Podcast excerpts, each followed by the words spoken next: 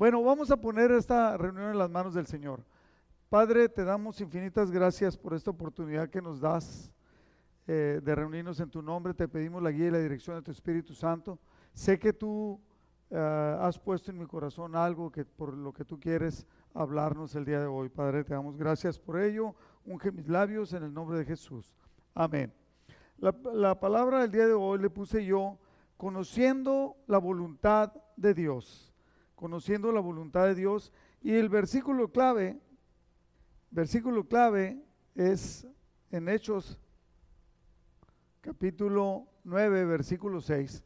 Cuando, el apóstol, cuando Saulo, que todavía no era apóstol, era perseguidor de la iglesia, iba él hacia Damasco, uh, no, perdón, iba él y, y, se le aparece Jesús, lo tumba, lo tumba al suelo eh, obviamente contra su voluntad. Hechos capítulo 9, versículo 6, dice, él, temblando y temeroso, cuando cae al suelo, dice, Señor, ¿qué quieres que yo haga? Y el Señor le dijo, levántate y entra en la ciudad y se te dirá lo que debes hacer. Vamos a hablar acerca de cómo Dios nos habla y cómo Dios nos da, nos está hablando y nos da a entender lo que Él quiere. Y fíjese, normalmente Dios nos habla y tenemos que seguir escuchando, porque a veces nos quedamos, a veces los cristianos nos quedamos nada más, nada más con la primera parte.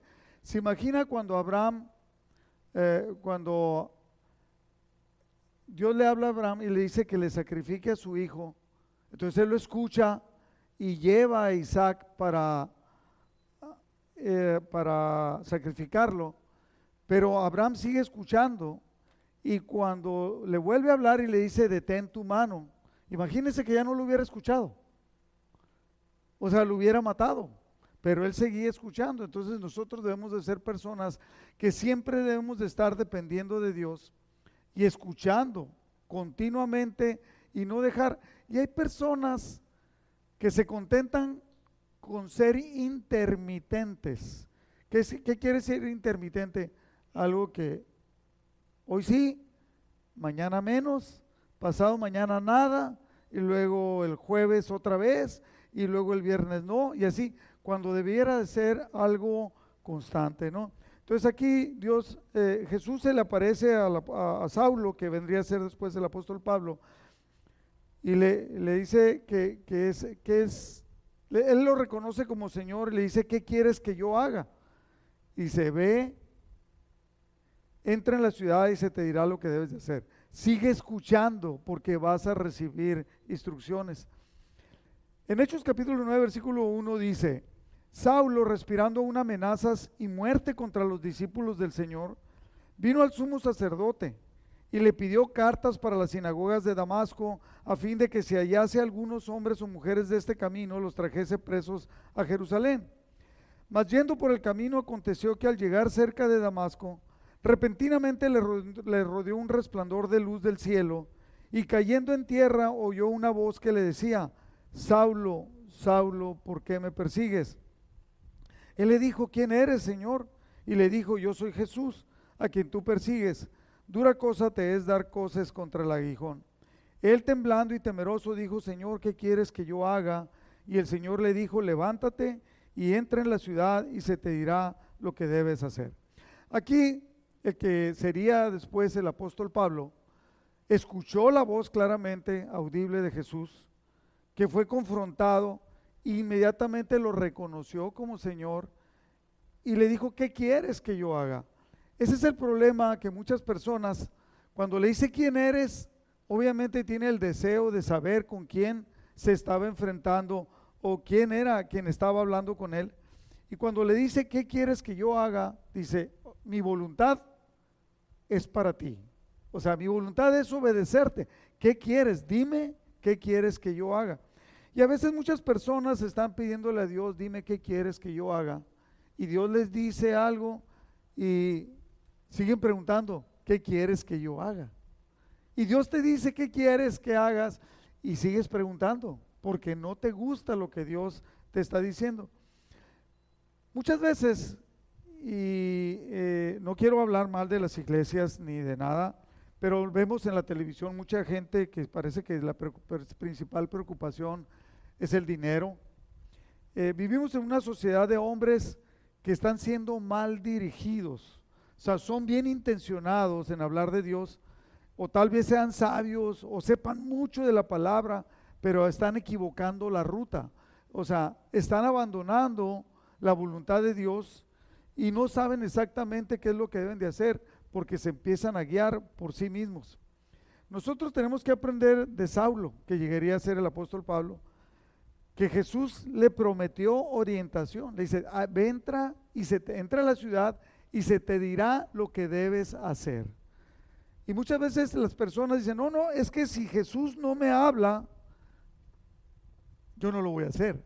Solamente que Jesús me hable.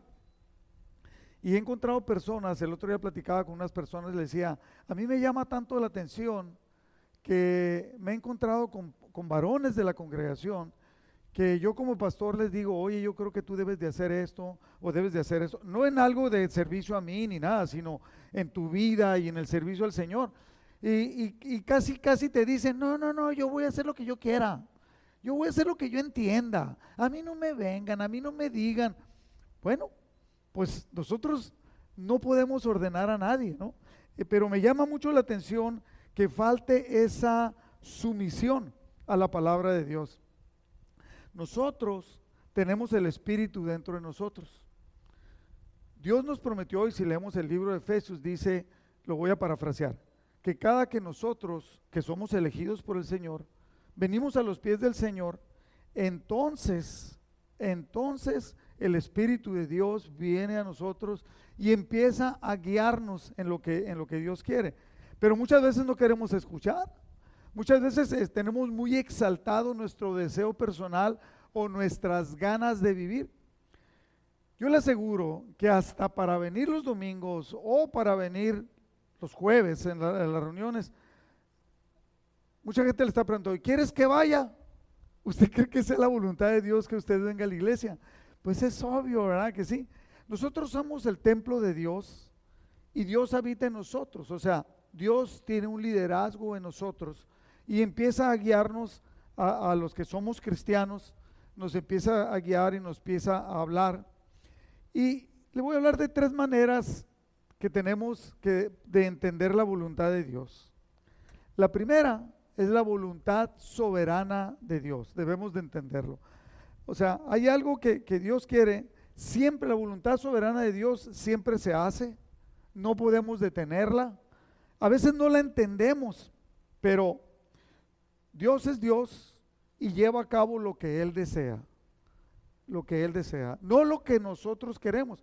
Nosotros podemos clamar, podemos pedir, pero la voluntad de Dios es soberana y se va a hacer. Es soberana y misteriosa porque a veces no la podemos entender. No, estuve en, un, en un, servicio de un, del hijo de un amigo mío, 34 años tenía el muchacho y murió de COVID. De repente se enfermó, muchacho sano y todo, de repente se enfermó. Y, y ellos no son creyentes, pero no, no lo podían entender. Entonces, pero queremos, queremos que se haga lo que nosotros queremos. Y a veces no queremos aceptar esa, esa voluntad soberana y misteriosa de Dios. Esa voluntad soberana de Dios es conocida en su totalidad solamente por Dios, por nadie más. Había una persona que predicaba la palabra de Dios que llamaba Catherine Kuhlman. ¿Alguien ha oído hablar de ella? Catherine Kuhlman.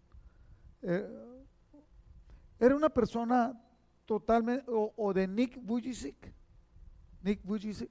Es un muchacho que nació sin extremidades, no tiene brazos, tiene nomás un... Y, es el puro tronco y es una persona que predica del amor de Dios. Y alguien podría decir, pero ¿cómo? ¿Cómo Catherine Kuhlman, que era parapléjica, eh, Dios se movía tremendamente? No puede, estos, estos dos ejemplos, ellos no podían explicar por qué estaban así, mas sin embargo, ellos son o sea, Catherine Kuhlman era y Nick Vujicic es un instrumento para compartir del amor de Dios. Y alguien podría decir, pero ¿cómo puedes hablar del amor de Dios si estás incompleto, si no tienes manos, si no tienes pies? Eh, pero esa voluntad, la voluntad de Dios soberana, es solamente conocida por Dios. La segunda es la voluntad moral de Dios. Las cosas que Dios nos dice que debemos de hacer y las cosas que son incorrectas que no debemos de hacer. Por ejemplo, Dios nos habla del amor, nos enseña el amor, la honestidad y la bondad, por ejemplo, que son correctas. Pero, y Dios nos habla acerca de la mentira, del homicidio y del orgullo, que son incorrectos. La voluntad moral de Dios es que aprendamos lo que es bueno y lo que es malo, ¿no? Lo que es moralmente bueno y lo que es malo. Ahora, por ejemplo, el homicidio, hemos hablado de eso. Dios dice que es malo, que es pecado, entonces, ¿es pecado porque Dios dice que es malo? No, Dios dice que es malo porque es malo. Y entonces es pecado porque es malo. Pero Dios lo dice y Dios nos lo enseña. Dios nos enseña la voluntad moral. Esto acerca, el saber acerca del amor, la honestidad y la bondad que son correctas, y las cosas malas, la mentira, el homicidio el orgullo que son incorrectos, esto es parte de la voluntad moral y que no se puede alterar de parte de Dios, de que nosotros entendamos lo que Dios quiere y lo que Dios no quiere, lo que Dios acepta y lo que Dios no acepta. Y nosotros entendemos, ¿no? Eh, hablaba yo acerca de, con Yolanda, mi esposa, de un muchacho que estimamos mucho, que se casó muy ilusionado y todo, y bien poquito tiempo, o sea, unos dos, tres años, no sé cuánto, de repente su esposa se había ido con otro y iba y venía, ¿no? Venía en la casa, pero lo estaba engañando. Y dice, ¿cómo es posible? Y dice, y hay muchas muchachitas en este tiempo y también muchachos que no tienen valores, que no quieren entender y, que no conocen la voluntad eh, moral de Dios, por lo cual viven sin valores y viviendo en pecado. Por eso es importante que se pueda entender. Dice, ¿cómo es posible que no haya valores? Dios ha establecido las normas de lo que es correcto y lo que es incorrecto. Y eso es algo que nosotros debemos saberlas, debemos conocerlas y debemos enseñarlas a nuestros hijos. Y tercero, es la voluntad particular de Dios. Dios tiene una voluntad especial para cada uno de nosotros. Para cada uno. Dios quiere algo para mí, Dios quiere algo para Héctor, Dios quiere algo para José, y no es exactamente lo mismo para nosotros. Pero entonces, en la NTV, Jeremías 29, 11, un versículo que constantemente lo hablamos y queremos que se lo aprenda, dice, dice Dios, pues yo sé los planes que tengo para ustedes, dice el Señor. Son planes para lo bueno y no para lo malo, para darles un futuro y una esperanza. O sea, Dios, repita conmigo, Dios tiene un plan especial para mí, o sea, para ti. No es el mismo que el que tiene para tu esposa, aunque pueda ser parecido, pero no es lo mismo. Eh, no es lo mismo que para tu hijo, que para ti, aunque puedan ser parecidos. Pero lo que sí debemos de entender es que Dios tiene un plan, lo mandó a decir a través del profeta, que son planes para lo bueno y no para lo malo aunque puedas encontrar cristianos que parece que quieren lo malo para ti, eso es otra cosa. En Hechos 9:15, cuando Dios habla con Saulo, que vendría a ser Pablo, le dice Dios a Ananías, le dice, ve ahí en la casa, en la calle derecha, hay un hombre que está ayunando, que se llama Saulo, y ve, imponle manos porque está orando. Y él le dice, Señor, pero este hombre es bien malvado. Me puedo imaginar la plática, ¿no? No nomás lo que viene escrito. Me puedo, Señor, los está persiguiendo. Acaban de matar a Esteban y él fue el principal promotor. O sea, trae cartas de las autoridades, las han de haber dicho a los cristianos, escóndanse, huyan, que no los agarren porque los van a agarrar, los van a meter a la cárcel o los van a matar, eh, van a separar a las familias. Y él le dice, y el Señor le dice a Ananías, ve porque instrumento escogido me es este, para llevar mi nombre en presencia de los gentiles y de reyes y de los hijos de Israel. Le dice, ve porque yo tengo un plan especial para él. Y así Dios tiene un plan especial para cada uno de nosotros, para ti. Repite conmigo otra vez, Dios tiene un plan especial para mí. Y no es el mismo que para tu esposo. Por eso a veces el esposo tú lo ves que no le entra, pero a veces ves que la mujer no le entra, pero Dios tiene un plan especial. Y le dice en el versículo 16, porque yo, el Señor, le mostraré a Saulo cuánto le es necesario padecer por mi nombre. Ahora, o sea, eran tres, tres aspectos de la voluntad de Dios. ¿Cuáles eran? La voluntad soberana de Dios, la que se cumple, ¿no? La que se cumple en el universo, que se cumplen todas las cosas, cosas que a veces no entendemos. No entendemos por qué Dios se llevó, dicen, ¿por qué Dios se lleva a los buenos y no se lleva a los malos? Que les quite la vida a los malos y deje a los, buenos. Eh, no lo podemos entender, por qué las cosas pasan. ¿Y la segunda cuál era? La voluntad moral de Dios, lo que es bueno y lo que es malo. Y la tercera es la voluntad particular, ¿no? Que lo que Dios tiene para uno. Eh, ahora, ¿cómo podemos ver estos tres aspectos de la voluntad de Dios en nuestra vida? La voluntad soberana es que Dios puso su amor en nosotros y nos salvó. O sea, la palabra de Dios dice que somos elegidos al, llegar a conocer al Señor y aceptar a Cristo como nuestro Salvador. Somos elegidos. Ahora, hay otros que fueron elegidos, pero que no quisieron, no aceptaron. Entonces ahí yo puedo ver cómo Dios soberanamente me escogió. Y no me lo escogió porque me lo merecía. No me lo escogió por estar alto, por ser guapo, por ser inteligente. Cuando llegué y miré que de lo necio y menospreciado Dios escogió, entonces entendí por qué Dios me escogió. Y ahí puede ser que usted también entiende que por qué lo escogió Dios. Entonces somos parte de los elegidos. Y luego la voluntad moral, lo que es bueno, lo que es malo. Cuando vemos, por ejemplo, cuando yo veo eh, mi matrimonio, yo veo que Dios de una manera sobrenatural puso su mano y me llevó a conocer a Yolanda y unirnos y, eh, y cómo Dios nos guió de una manera sobrenatural para que llegáramos a ser cristianos y ser seguidores de Cristo. Lo puedes entender. Hay una familia aquí que yo los veo a ellos como son cristianos, que ya son el papá, la mamá, jóvenes, con hijos jóvenes, chamaquitos, y, ser seguidores de Cristo. Y luego ves y preguntas cómo llegaron a ser cristianos. Empiezas a ver cosas sobrenaturales en nuestra vida que nos guía. Y entonces ves la voluntad. Cuando estaba escribiendo esto, me acordé de, de una mamá joven, que ya es abuelita, y platicando yo con ella, antes de ser abuelita, le dije, pronto vas a ser abuelita. Y sí, a los pocos meses llegó a ser abuelita. Entonces dices, la hija, y ese es el caso de muchos matrimonios, la hija de repente anda con alguien que tú no te gusta. Es más, a veces ni siquiera se casan. Y son mamás.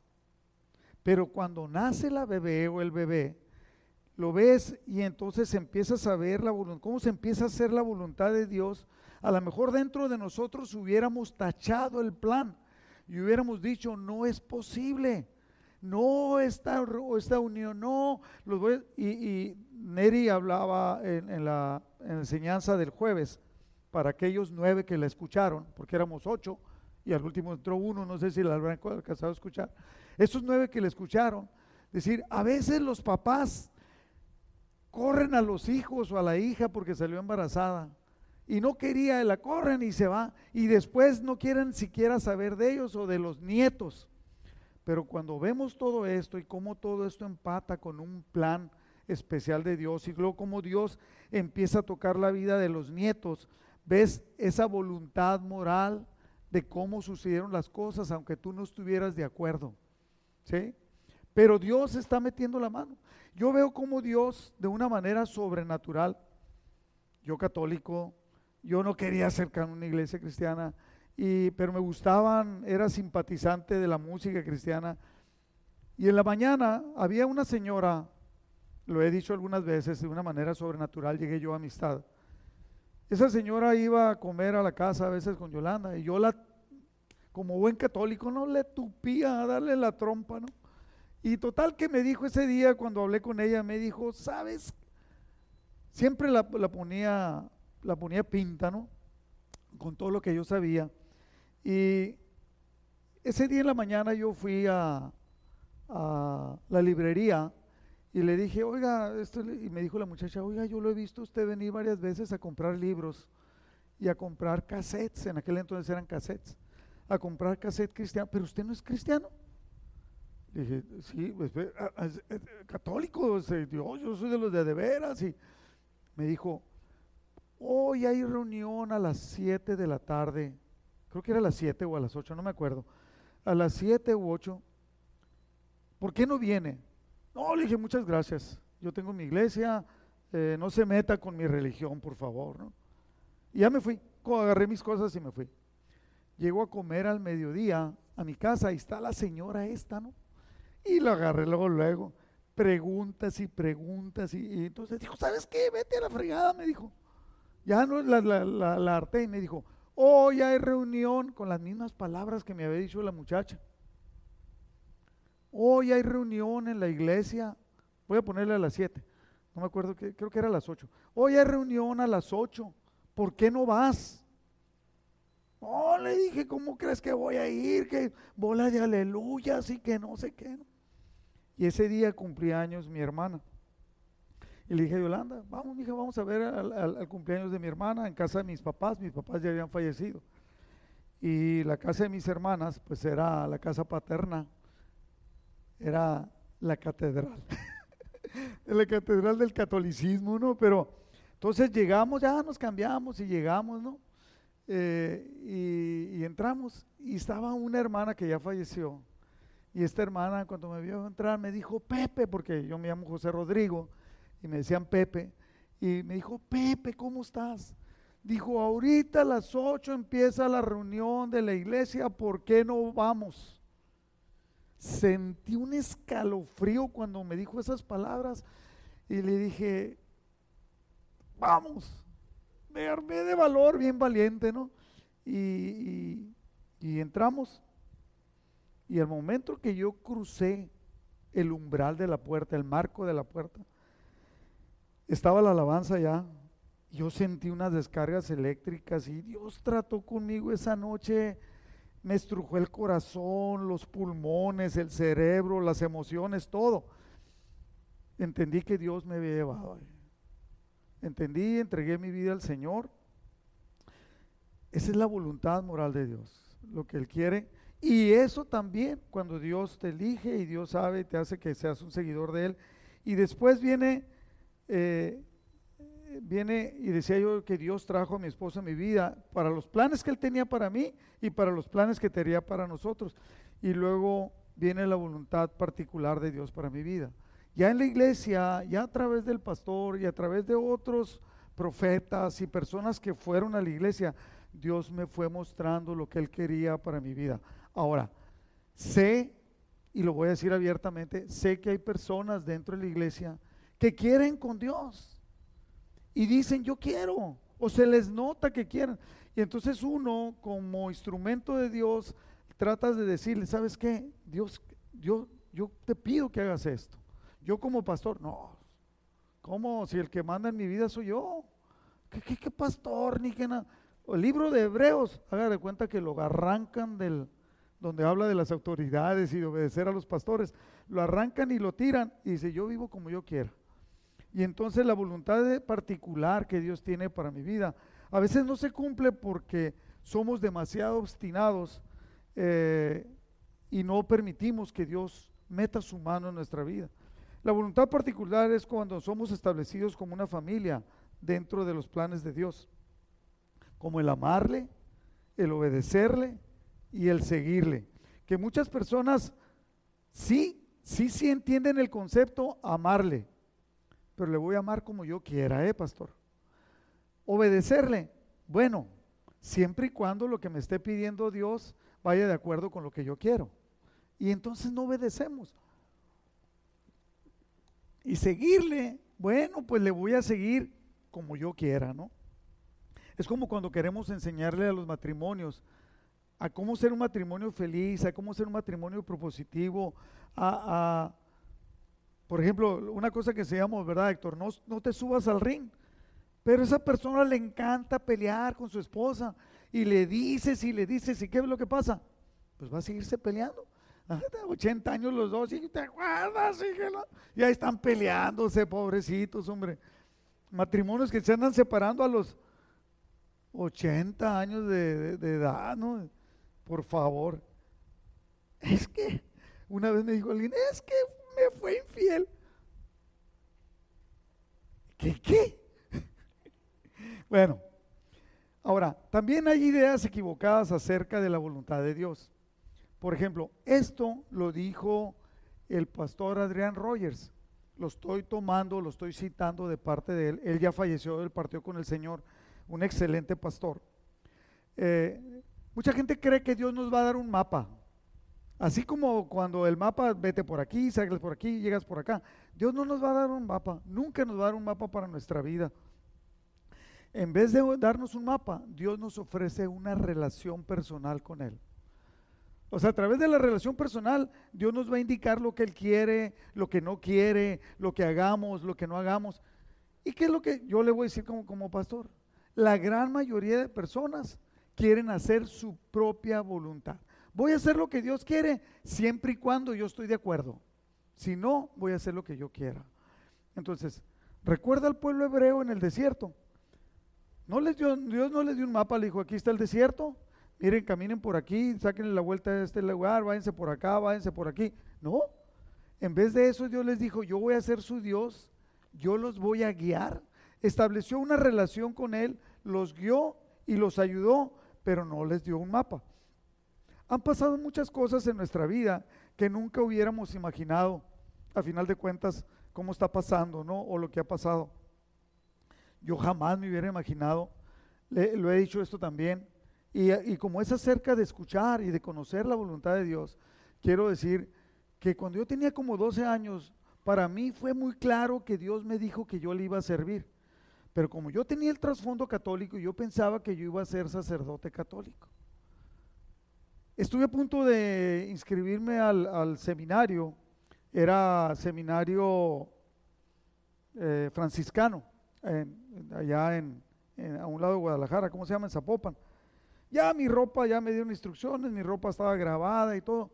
Pero cuando vino el, encargado, hizo un viaje especial para hablar conmigo, el encargado de las vocaciones, habló conmigo y me dijo, no te vayas, ingrato, ¿qué andas haciendo? O sea, yo creo que miró que no era nada que ver. Entonces yo, yo enterré la voluntad de Dios, lo que Dios me había dicho, ¿no? Desde 12 años, pensando que jamás iba yo a servirle pero y luego después conozco a Yolanda, me caso, nacen mis hijos, y yo sigo haciendo mi propia voluntad y Dios empieza a estrujar mi corazón, a apretarlo, me empieza y me habla fuertemente, ahí le va esa, me habla fuertemente dentro de una prédica dentro de la iglesia católica.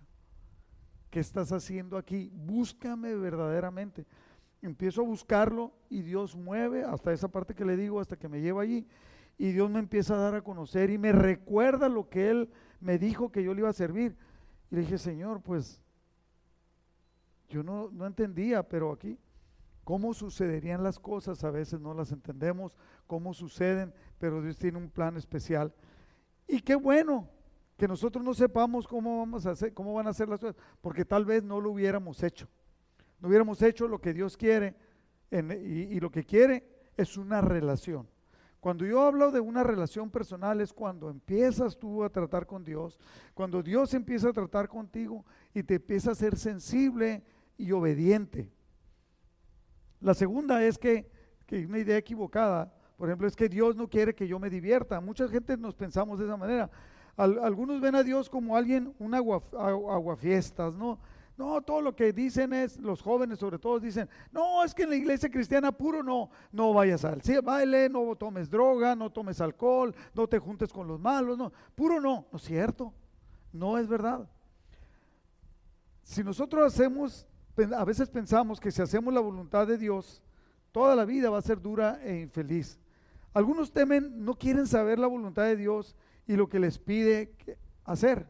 ¿Por qué? Porque van a hacer lo que Dios quiera. Es más, yo he conocido pastores, copastores, líderes que hacen lo que ellos se les pega la gana, no lo que Dios quiere. Y tienen autoridades esas personas y, no, ni siquiera quieren ir a hablar con la autoridad de ellos. ¿Por qué? Porque quieren hacer su voluntad. Y dicen, yo ya sé lo que Dios quiere y yo voy a hacer lo que yo quiera. Pero ni siquiera le han preguntado a Dios. Le voy a preguntar, ¿usted desea hacerle imposible la vida a los hijos que usted ama? ¿Verdad que no? Aunque se porten mal, si quiere un correctivo o algo. Entonces, usted tampoco debiera tener miedo de la voluntad de Dios. Él es bueno y nos ama. Y lo que quiere es lo mejor para nosotros. La otra idea equivocada es que Dios solamente les habla a los santos o a los muy espirituales, ¿no? Muchos creen que Dios solo les habla a pastores, a los misioneros, a gente muy, muy entregada en la iglesia, pero Él tiene su voluntad para cada persona. Por muy nuevo que seas, Dios tiene su voluntad. Dios tiene un plan para, para la vida de cada uno de ustedes. Y muchos dicen, estoy esperando una experiencia como la que tuvo el apóstol Pablo, ¿no? Dice, yo, yo conocía a uno que sabía mucho Biblia y me decía, un trabajador mío me decía, ¿sabes qué? Yo lo que quiero es ir en la calle y que Dios me tumbe y que cuando me levante yo ya sea otro y quiera hacer la voluntad de Dios. Entonces tú lo que quieres es ser un robot. Lo que Dios quiere es que tú entregues tu corazón, que entiendas la voluntad de Dios y entonces hagas lo que Dios quiere.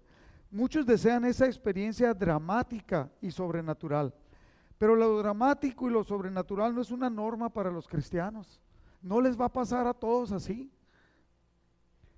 Eh, Dios a veces habla desde un terremoto, pero otras veces habla apacible y delicadamente. Y la mayoría de veces Dios nos habla así, dirigidos calladamente.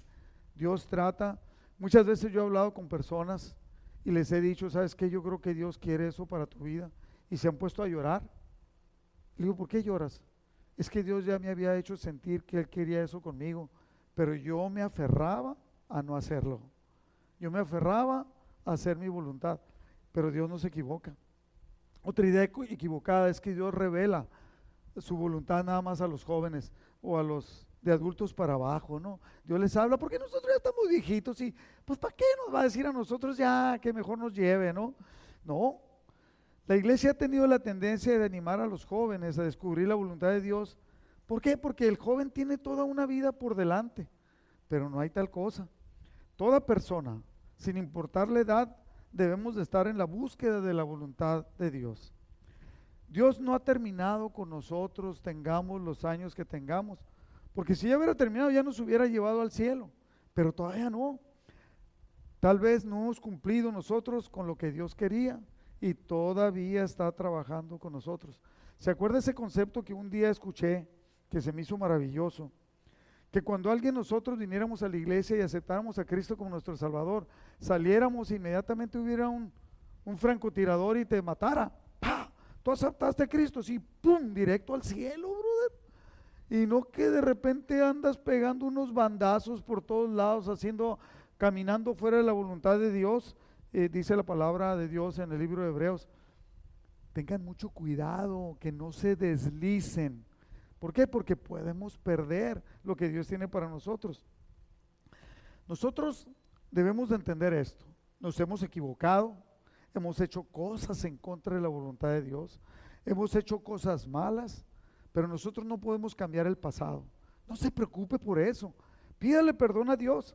Pero lo que sí podemos es que a partir de hoy podemos decidir obedecerlo a Él. Entonces, eh, Dios va a revelar su voluntad ¿Por qué? Porque Él tiene un plan para su vida, no importa la edad que tengamos.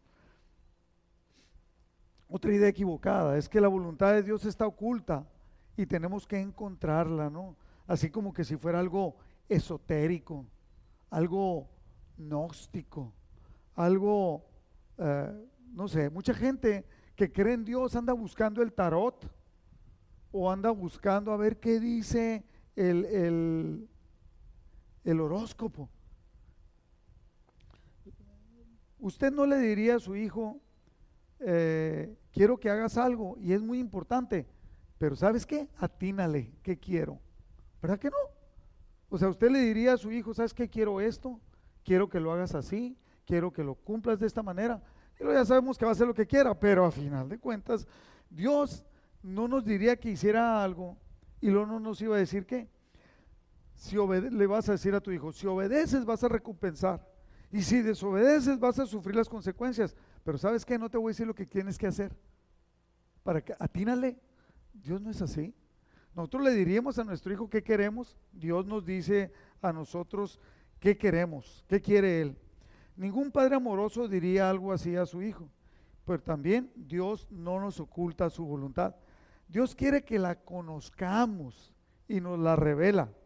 Y Dios quiere entablar una relación personal con cada uno de nosotros que somos sus hijos. Cuando Saulo le dice a, Jesús, ¿qué quieres que yo haga? Podemos ver lo siguiente. Primer inciso es que Dios ha prometido dirigirnos. Pero ¿qué es lo que pasa? Pues que debemos de estar dispuestos a obedecerlos. Yo, yo, he, visto personas, mi grupo de varones, decía, el otra vez estaba escuchando en la radio y yo dije, dije que se me hacía como, como risible, pero no es risible, es triste ver que seamos más de 50 varones en la iglesia y que vengamos 13 a la reunión. Dios quiere, ha prometido dirigirnos, pero debemos de estar dispuestos a obedecerlo. Saulo preguntó por lo que Dios ya tenía planeado para él. ¿Qué quieres que yo haga? Muchos quieren que Dios apruebe lo que ellos quieren. ¿Sabes que yo quiero hacer las cosas así, así, así? Y agarro la, un papel celofán, que es la voluntad de Dios, y lo hago y le presento a Dios mis planes para que Él los bendiga. Cuando Dios tiene los planes para nosotros. Sí queremos que Dios nos dirija, pero debemos de estar dispuestos a escuchar y a obedecer. ¿Está usted dispuesto a escuchar y obedecer lo que Dios quiere para con usted? Otro aspecto es la mansedumbre para conocer la voluntad de Dios. En el Salmo 25.9, en la segunda parte, dice, enseñará a los mansos su carrera. No a los rebeldes, porque los rebeldes no quieren, pero el manso, o sea, por eso debemos de ser mansos, Saulo manifestó estar dispuesto a obedecer a Dios. ¿Qué quieres que yo haga? Y desde entonces la vida de Saulo cambió, jamás tuvo la propia voluntad, siempre fue la voluntad y le preguntaba y Jesús le hablaba, Jesús se manifestaba a él. Si no somos mansos, no llegaremos a conocer la voluntad de Dios. Tenemos que ser mansos, pedirle y obedecerle. El tercer aspecto de la dirección de Dios es la apertura, o sea, el estar abiertos. Debemos orar sincera y diligentemente para que Dios nos guíe. Si hemos estado esperando que Dios nos hable, tal vez debemos considerar cuánto tiempo pasamos con Él, con Dios en privado. Queremos que Dios nos hable, pero no abrimos su palabra. No tomamos tiempo para estar con Él. Si, pasamos tiempo con el Señor en silencio todos los días, orando y leyendo su palabra, descubriremos que Dios nos habla. Yo sé y yo creo que la gran mayoría de ustedes levantaría su mano si yo le preguntara, ¿usted que conoce personas muy religiosas que solamente quieren hacer su voluntad? Yo creo que todos levantaríamos la mano. De esta iglesia y de muchas iglesias, ¿sí? Pero Dios está harto de los religiosos. Jesucristo se enfrentó fuertemente contra los fariseos, contra los judíos. ¿Por qué? porque ellos querían hacer su propia voluntad. Si leemos la palabra y paso tiempo en silencio con Dios, voy a entender que Dios nos habla. Es probable que Dios nos esté hablando, pero no estamos escuchándolo. El otro punto es rendirnos al Señor. O sea, ¿el otro cuál era? La apertura. Estar abiertos a que Dios nos hable y escucharlo y obedecerlo. Y el tercero, que lo que hizo Saulo, fue que se rindió. Hechos 9, del 8 al 9, dice, entonces Saulo se levantó de tierra y abriendo los ojos no veía a nadie porque estaba ciego. Así que llevándole por la mano, lo tuvieron que llevar por la mano. Le metieron en Damasco donde estuvo tres días sin ver y no comió ni bebió. Él había sido líder, había sido violento, había sido impositivo y ahí tenían que llevarlo con la mano ¿Por qué? Porque él se rindió totalmente al Señor. ¿Qué debo de hacer? Entra y se te va a decir qué hacer. Ahora, cuando Dios, cuando Jesús lo había confrontado, estaba rendido totalmente al Señor, siendo dócil y esperando a que Dios le dijera lo que quería que hiciera. Muchas veces eso es algo que nos falta a nosotros, rendirnos al Señor. ¿Queremos conocer la voluntad del Señor? Qué, qué bueno. Entonces debemos estar seguros que estamos listos para obedecer. ¿Sabe por qué? Porque Dios nos va a revelar su voluntad. ¿Y por qué nos va a revelar su voluntad si Él sabe que no estamos dispuestos a obedecer?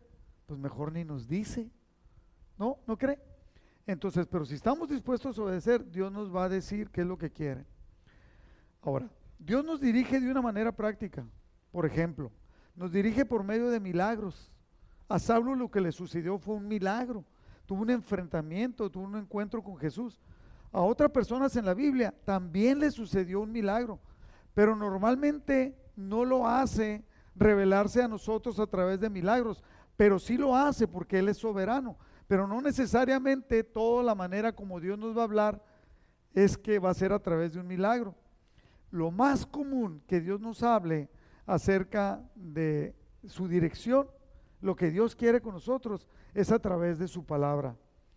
El Salmo 119, 105 dice, lámpara es a mis pies tu palabra y lumbrera mi camino. Tu palabra es la que muestra cuál es el camino que debo seguir, cómo lo debo caminar entonces, tenemos que ser dóciles, tenemos que ser obedientes y leer su palabra. Cuando necesite usted guía, vaya a la Biblia y vea lo que Dios dice acerca de eso. Y entonces va a poder entender y va a poder adaptarlo, eh, va a poder adaptarlo en su vida. Hay muchas personas que dicen, ¿sabes qué? Yo quiero y oran por ello. Yo quiero que Dios me guíe, yo quiero que Dios me hable. Pero no hablen la Biblia, no oran. También nos dirige por medio de su pueblo, a través de personas. Proverbio 24, 6 dice, porque con ingenio era la guerra y en la multitud de consejeros está la victoria. Dios utiliza a nosotros, la gente del pueblo, para darle palabra a los demás. Yo le he pedido, estoy frustrado con eso, ¿no? Le he pedido a personas de la iglesia que quieren con Dios que vengan, que estén aquí temprano, para que puedan conocer a las demás personas y abrir su corazón y ser apoyo para dar palabra, para dar consejo, para orar. Yo llegué hoy, poquito antes de las diez y media, acababa de entrar y llegó una pareja sin su familia. Venían buscándome para hablar conmigo por un asunto que tenían que ver con Dios. ¿Qué pasa si yo no hubiera estado? Bueno, está otro. ¿Quién está? Nadie. Pues están los de la alabanza ensayando. ¿Se acuerda de la parábola del buen samaritano? Lo vieron tirado y pasó el pastor y dijo, no tengo tiempo, voy a ir a la iglesia. Y pasó el líder de la alabanza, si no llego temprano a la alabanza, no voy a poder atender y pasó un samaritano y ese sí lo atendió.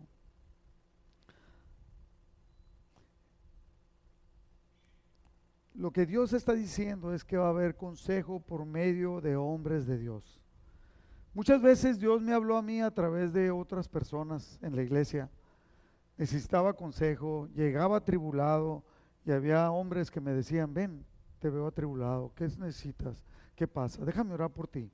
Yo recibía palabra de Dios, yo recibía. Y no era a través del pastor, y no era a través de los copastores, era a través de hombres que amaban a Dios, que eran sensibles a la guía y la dirección de Dios. Dios necesita que los hombres y mujeres de Dios sean obedientes, sean sensibles. Dios no puede obrar, no puede obrar con, con, soldados eh, ¿cómo se puede decir? Que sean egoístas, que solamente piensen en ellos y en sus familias. También nos va a dirigir por su espíritu.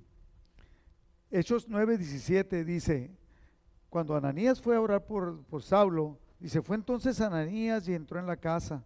Y poniendo sobre él las manos, dijo, hermano Saulo, el Señor Jesús que se te apareció en el camino por donde venías, me ha enviado para que recibas la vista y seas lleno del Espíritu Santo. Desde ese momento fue dirigido por el Espíritu Santo. El Espíritu Santo viene a la vida de los creyentes y empezamos a ser dirigidos. El Espíritu dirige al pueblo de Dios. La palabra de Dios dice claramente que nosotros somos el templo de Dios. Romanos 8:9 dice, mas vosotros no vivís según la carne, sino según el Espíritu. Si es que el Espíritu de Dios mora en vosotros. Y si alguno no tiene el Espíritu de Cristo, no es de él. Cuando nosotros tenemos el Espíritu de Cristo viviendo y somos sensibles a la guía y a la dirección, las cosas suceden de otra manera.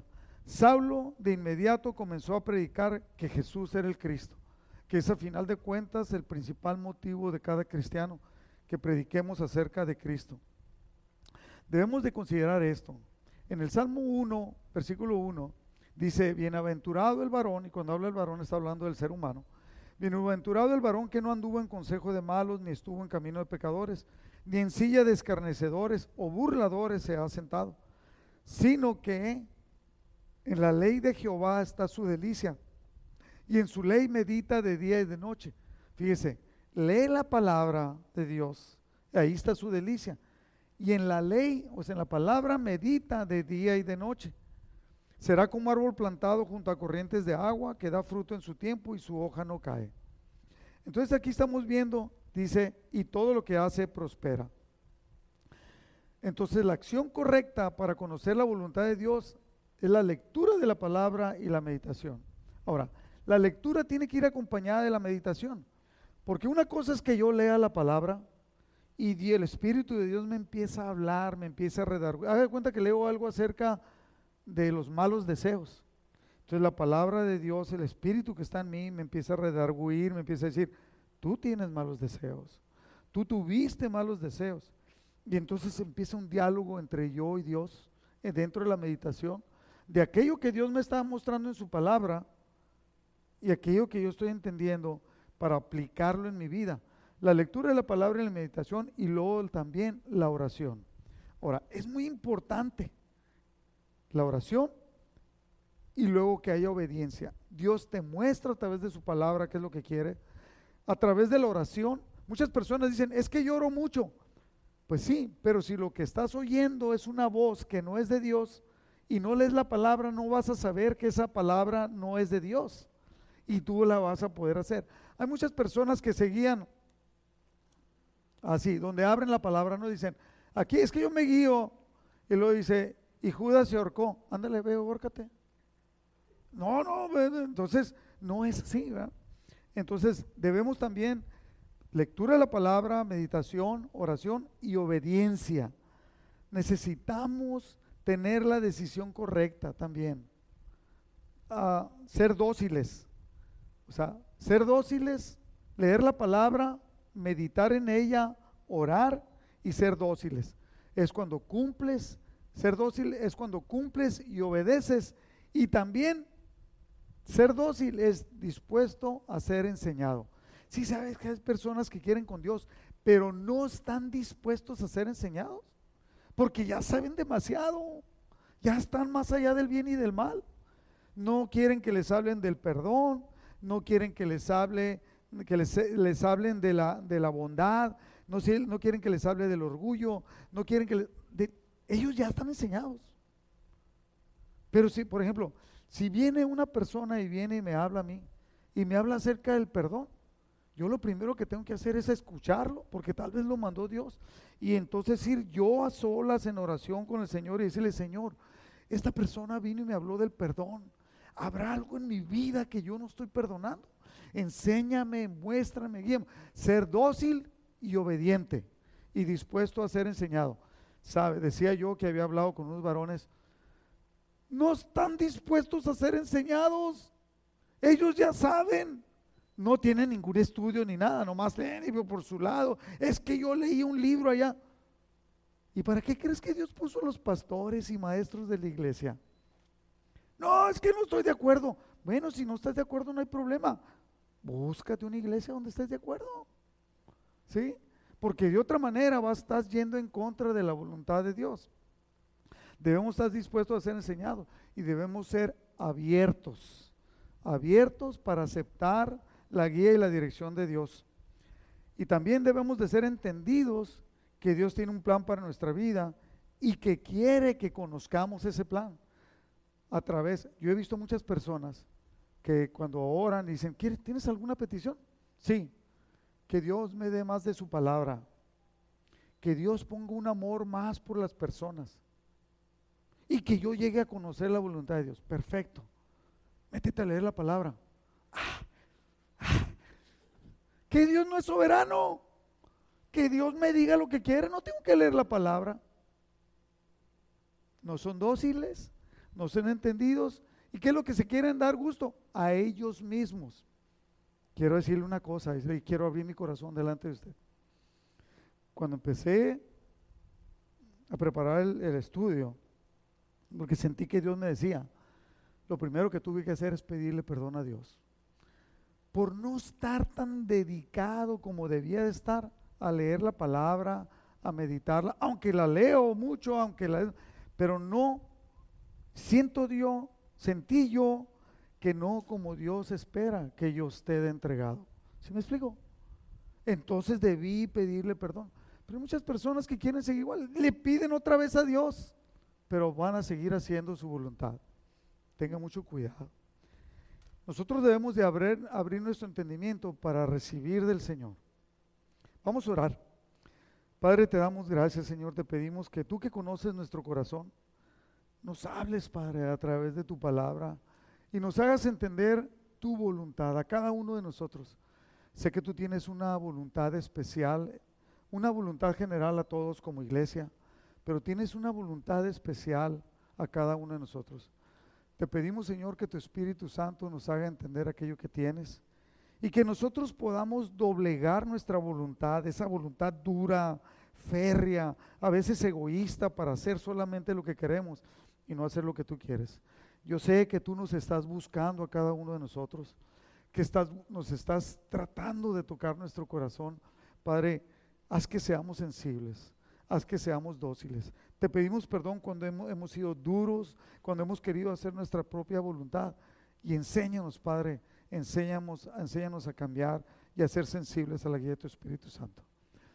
Yo bendigo a tu pueblo, Señor, con la autoridad que tú me has dado y te pido que derrames una abundante gracia en esta área especial, Señor, de ser sensibles a la guía de tu voz. Que tu rostro sea de una manera especial, ilumine nuestro caminar ilumine nuestra vida y nos hagas entender aquello que tú tienes para cada uno de nosotros en el nombre de Jesús. Amén. Denle un aplauso al Señor.